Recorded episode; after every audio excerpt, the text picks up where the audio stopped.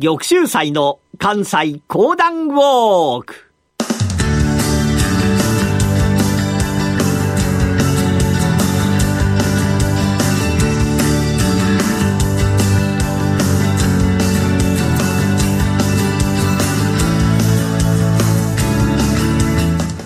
玉州祭の関西講談ウォーク。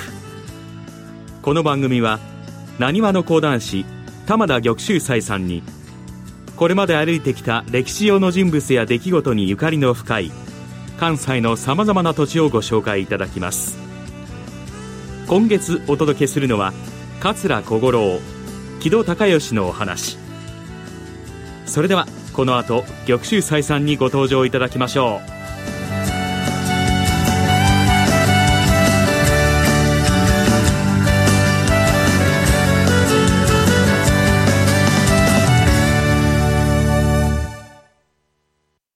ラジオ日経ポッドキャスト。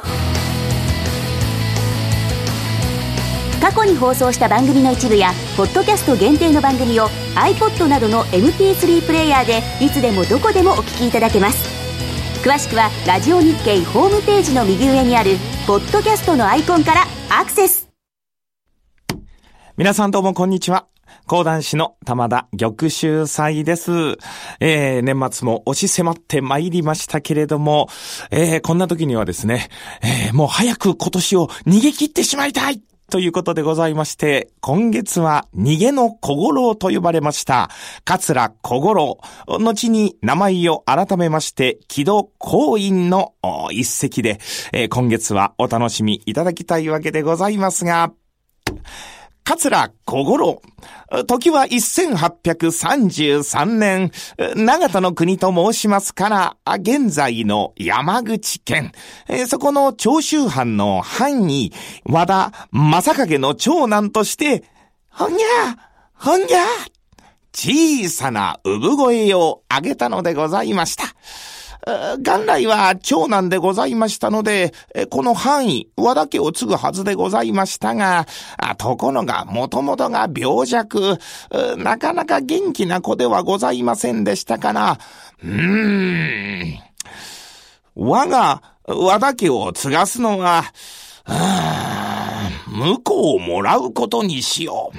まあ、お姉さんがお二人いましたから、そこに旦那さんがやってまいりまして、和田家を継ぐことになる。一方、この小五郎はと申しますと、なんとか元気に育ってまいります。ところが、これ、いたずら好きでございましてね。近くに流れておりました川、この川の中へ、ジャバジャバジャバジャバっと入って参りますと、目の前を行き交います渡し船。この渡し船の下へと潜り込んで、よいしょーとその船をば持ち上げると、なんと乗っておりました人もろとも船をひっくり返す。まあ、それぐらいのいたずら好き。ところがこれに起こりましたのが船頭さん。あの小五郎め、毎日毎日いたずらしよって、よーし、今度はこちらが仕返しをしてやろう。船頭さんが手に貝をば持ちまして、小五郎が水の中から上がっってくるのを待っている。心はと申しますと、いつものように水の中へと入りますと、得意の水蓮をもってして、船の近くまで寄ってくる。いよいよ船の近くまでやって参りましたから、ブクブクブクブクブクブクブクブクブクと水面に顔をば出しますと、そこに待っておりましたのが船頭さん。お前、いつものいたずら、いけないじゃないかと言いながら、上から貝をば振り下ろす。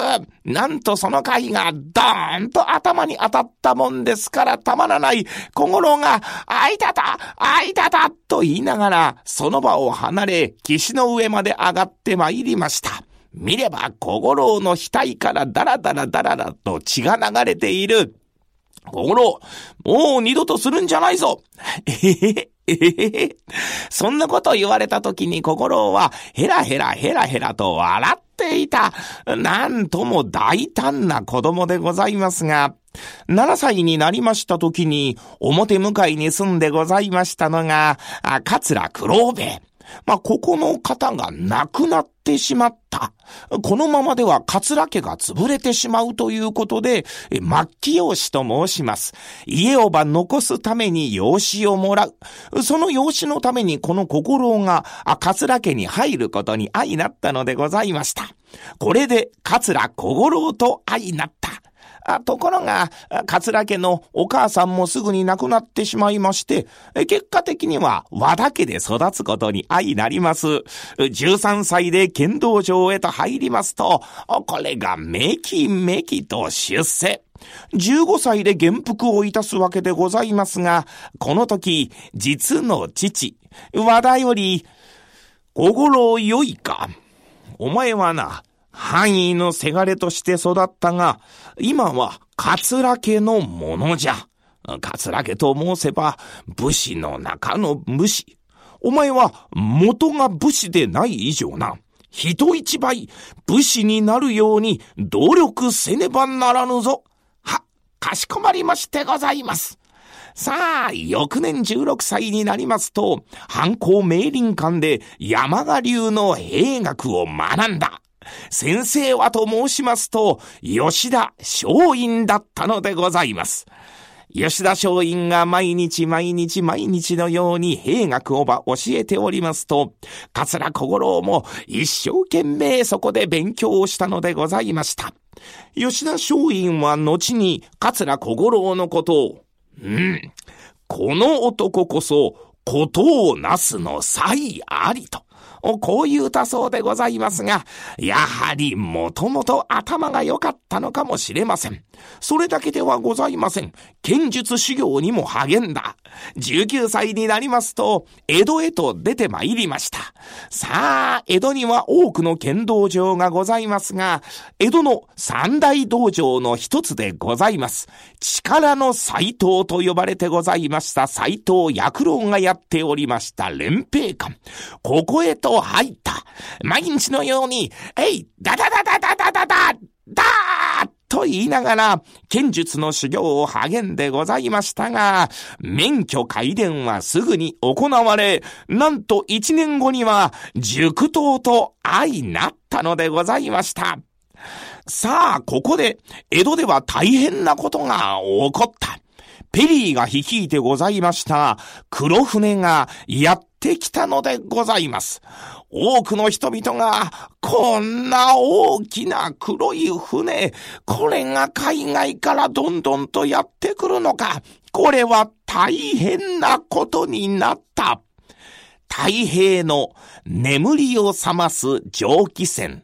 たった支配で夜も眠れず、なんて多くの方が言ったそうでございますけれども、さあ、どんどんどんどんと海外から船がやってくる可能性が出てきた。この先日本はどうなるのか？この時に、桂小五郎は、一旦帰国をばいたします。まあ、長州藩士として、いよいよ活動を開始するわけでございますが、もともと頭がいい、しかも、人たらしのこの男、顔もいい男ぶりでございますから、他の藩との障害役へと抜擢されたのでございました。時は1863年、桂小五郎が30歳になっておりました時に、藩主に呼ばれた。小五郎、世は激動の時代である。その中心地となっておるのが今日じゃ。その方はな、今日に登って、これからの日本がどのような動きになるのか、また他の藩の者どもがどのようなことを考えておるのか、その方今日に登って、いろいろ調べ、そして逐一、こちらの方に知らせるように、こう言われたのでございました。桂心を頭を下げて、はあはあ、さあ、いよいよ向かいましたのが京都でございます。京都は高瀬川、一の船入り、そこの近くに長州藩邸がございました。ここへとやって参りました時に桂小五郎が、なるほど、なるほど。長州藩邸というのはいいところにあるな。あ、これ高瀬川がここにあり、鴨川がここにあれば、京都の物産を買い込んだり、長州のものを売るのになんとも都合がいい。うん。それだけじゃない。この尊王上位の思いが吹き荒れる、また砂漠勤王といった思いが吹き荒れる。そうなってきた時にやはり切った張ったの戦いがこの今日であちらこちらで起こっている。そんな時に何と言っても逃げる場所が必要だ。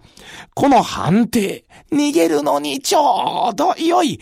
うんこれはいいぞ。これはいいぞさあ、桂小五郎、これから今日に落ち着きまして、いろんな幕末の志士たちとのやりとりが行われる。そんなやりとりをいたしました相手が、三条実富、坂本龍馬、竹地半平太、井上門太、草加元帥、などなど。さあ、ここからこのお話が面白くなるわけでございますが、この続きはまた次週のお楽しみ。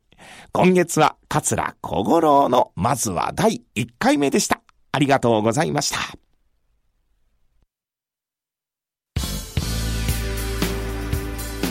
浜田節子です。鎌田新一です。投資という冒険をもっと素敵にするために、マーケットのプロを招いてお送りする、ゴーゴージャングルマーケットは、毎週金曜午後4時から、お聞き逃しなく。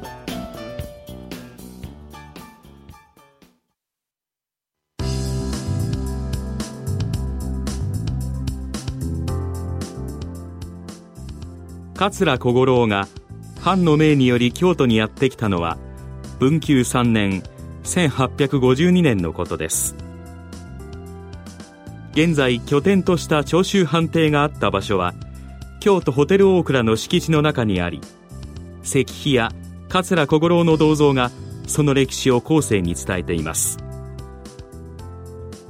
この京都ホテル大倉の近くには今回のお話にも登場した国の史跡に指定されている高瀬川一の船入りがあります。高瀬川は慶長19年1614年に京都佐賀の豪商墨の倉良医蘇安親子が築いた物流用の運河で伏見と二条の間で物資の大量輸送に利用されていました。高瀬川一の船入りは荷物の積み下ろしや船の方向転換の場所でした。現在高瀬川一の船入りの場所には当時を再現した船が川に浮かべられています。入江沿いには墨の倉良医の名を取ったカフェがあり水運が盛んだった頃の高瀬川に思いを馳せる場所となっています。かつて長州藩邸のあった京都ホテル大倉は京都市営地下鉄東西線京都市役所前駅からすぐ。高瀬川一の船入りはそこから北東に歩いておよそ2分の場所にあります。玉州祭の関西講談ウォーク。来週は京都における桂小五郎の一人の女性との出会いのお話です。どうぞお楽しみに。